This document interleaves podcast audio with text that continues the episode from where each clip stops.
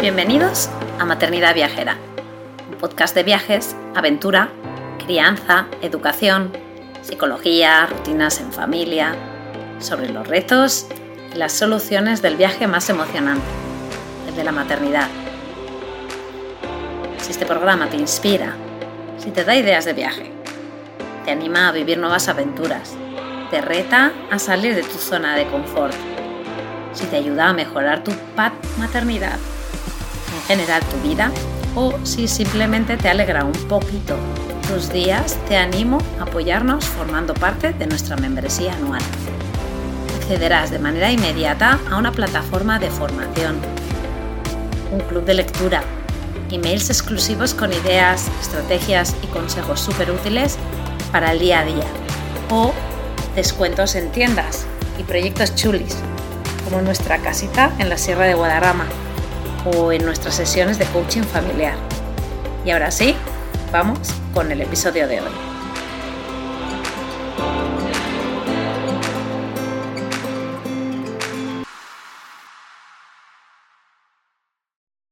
Hola, soy Mónica, de la cuenta de Instagram Maleta de 5.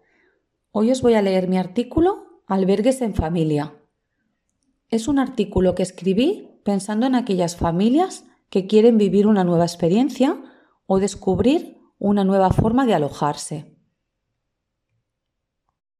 ¿Te has alojado alguna vez en un albergue con tu familia? Fue casi por casualidad que descubrí el programa Vacaciones en Familia.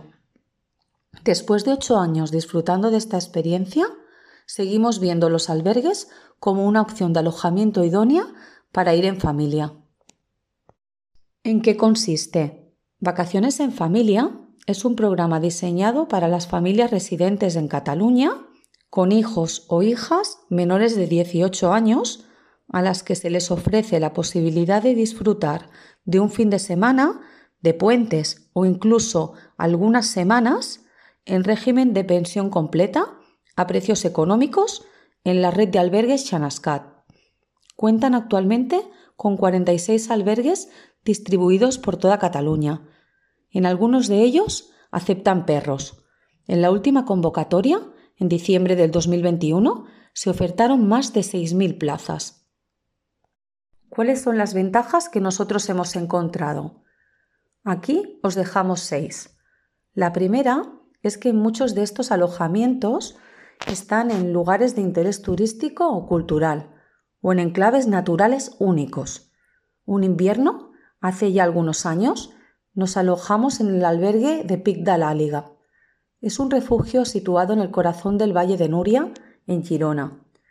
Para llegar al valle has de hacerlo en cremallera, que es una línea ferroviaria de tren cremallera que conecta los pueblos de Rivas de Freser con el pueblo de Querals en el Valle de Nuria.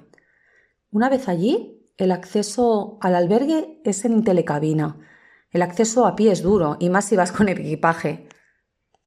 Para nuestras hijas fue toda una aventura subir hasta allí para pasar el fin de semana, y para nosotros fue toda una experiencia levantarnos en ese magnífico entorno. Desde allí puedes hacer un sendero o intentar llegar a la cima en aproximadamente hora y media a más de 2.000 metros de altitud. 2. ¿Piensas que los albergues son para jóvenes? No eres el único, pero no es cierto. Te encontrarás a muchas familias en ellos y están muy acostumbrados a recibirlas. De hecho, muchos albergues cuentan con salas o espacios de juegos dentro del albergue y también espacios en el exterior. 3. No quiero compartir habitación con otras personas. Lo hemos escuchado infinidad de veces, cada vez que comentamos que nos alojamos en un albergue. Siempre nos hemos alojado en habitaciones para nosotros solos. Cierto que en algunas hay baño compartido. Si es un problema para ti, infórmate con antelación y opta solo a aquellos que tengan baño en la habitación. Si buscas lujo, no es para ti. Las habitaciones son austeras, con literas y donde los armarios se sustituyen por taquillas. Pero si priorizas la experiencia y el entorno, como nosotros, las literas pueden ser la mejor diversión para tus hijos. 4. Servicios para las familias. En todos los albergues que hemos estado hemos encontrado tronas en el comedor y en muchos de ellos cunas o incluso bañeras para bebés. Si es imprescindible para ti, pregunta y reserva con antelación si es posible. En los comedores están acostumbrados a las familias. No debes tener problemas si pides calentar comida o leche. Podrás alojarte o contratar también algún régimen de comidas.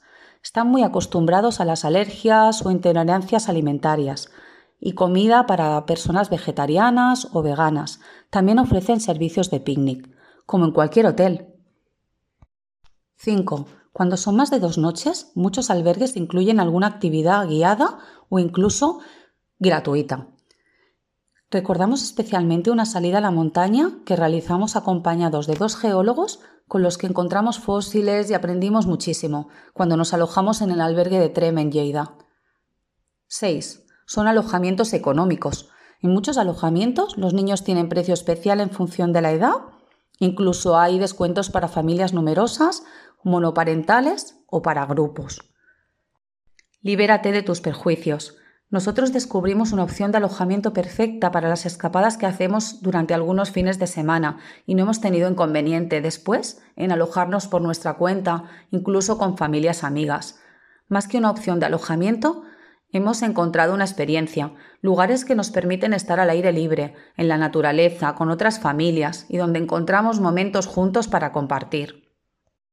Muchas veces tenemos perjuicios sobre lugares que no conocemos, Liberémonos y probemos. Igual no es para nosotros, pero si no probamos, nunca lo sabremos.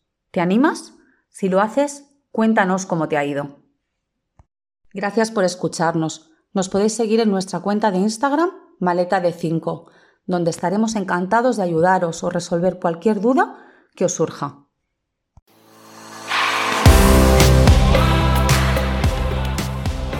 Gracias por quedarte hasta el final. Espero que te haya gustado. Te animo a compartirlo con tus amigas o amigos y apoyarnos formando parte de nuestra membresía anual. Te espero la semana que viene.